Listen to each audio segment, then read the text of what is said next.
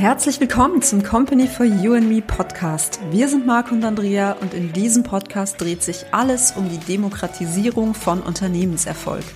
Erfahre, wie du Schritt für Schritt ein erfolgreiches Unternehmen aufbauen kannst und deinen Unternehmenserfolg in Zukunft selbsteffizient und nachhaltig maximierst. Bist du bereit? Dann lass uns direkt starten.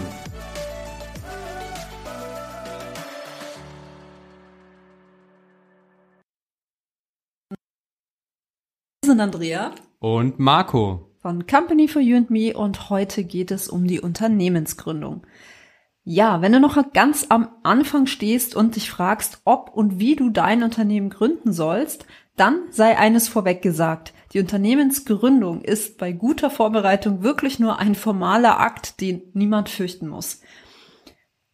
Ja, was jetzt viele sich fragen, wenn es um die Unternehmensgründung geht, ist, soll ich mein Unternehmen denn wirklich sofort gründen? Und grundsätzlich kann man hier sagen, solange du keinen Euro einnimmst, musst du das Gewerbe auch nicht anmelden. Sprich, solange du dein Unternehmen noch entwickelst und nicht öffentlich da um Kundinnen und Kunden wirbst, brauchst du das Unternehmen auch noch nicht anmelden. Sobald du aber beginnst, für dein Unternehmen zu werben, musst du dieses definitiv anmelden, vor allem wenn du den ersten Euro einnimmst. Es kann also, je nachdem, wie deine aktuelle Situation ist, durchaus Sinn machen, dass du dir hier erst einmal für dich die notwendigen Überlegungen triffst, ein, ein Konzept entwickelst, bevor du dann tatsächlich den Schritt gehst und dein Unternehmen gründest. Und ja, wo kann man ein Unternehmen gründen? Ja, Andrea, das ist eine sehr gute Frage. Und grundsätzlich geht das bei jedem Staat, bei jeder Behörde oder eben, wo man ja meistens wirklich sehr leicht ein Gewerbe eröffnen kann. Vor allem, wenn es ein offenes Gewerbe ist und wenn du eben ohne berufliche Qualifikation tätig werden kannst. Grundsätzlich gibt es für jedes Gewerbe verschiedene Fachgruppen, wo du entsprechend dann äh, diese Fachgruppenvorgaben für dein Gewerbe auswählen bzw. Ähm, zugewiesen bekommst. Du kannst hier auch in den meisten Fällen einen kostenlosen Beratungstermin vereinbaren wo du dann eben mit einem Sachbearbeiter oder einer Sachbereiter, Sachbearbeiterin hinsichtlich der wesentlichen Inhalte für das Eröffnen eines Gewerbes in deiner Branche dann eben ein Gespräch führst und da dann eben auch aufgeklärt wirst. Genau, und wenn du dir jetzt die Frage stellst, okay, alles klar soweit, welche Unternehmensform ist denn die richtige für mich?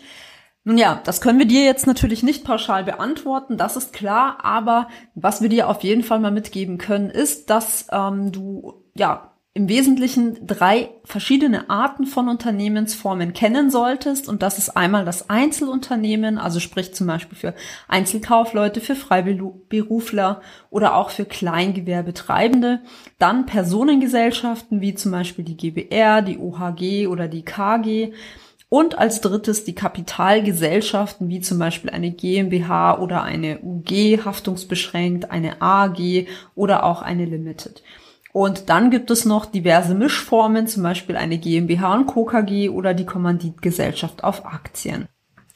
Ja, und welche Unternehmensform nun die richtige für dich ist, wie gesagt, das können wir dir gar nicht so ohne weiteres jetzt hier sagen, da wir gar nicht genug über dich und dein Unternehmen wissen und das wirklich sehr individuell zu entscheiden ist. Und by the way, würde es auch den Rahmen dieser Podcast-Folge sprengen, denn natürlich gibt es da das ein oder andere zu beachten, aber natürlich kannst du dich hier im Internet mittels Büchern oder auch bei der Wirtschaftskammer und weiteren Stellen informieren und schlau machen.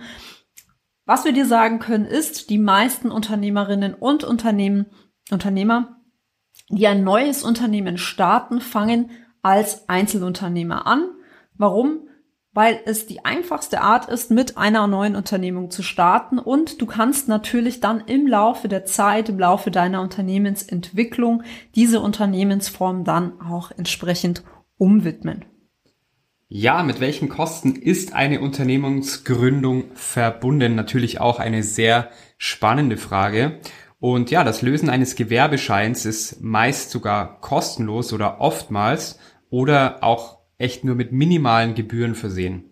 Es kommt halt eben drauf an, ähm, ja, bei welcher Behörde oder bei welcher äh, Gemeinde du bist. Manchmal ist es auch so, dass man eine Jahresmitgliedschaft bei einer Behörde eingehen muss oder kann, wo man dann eben jedes Jahr einen Zahlschein zugestellt bekommt.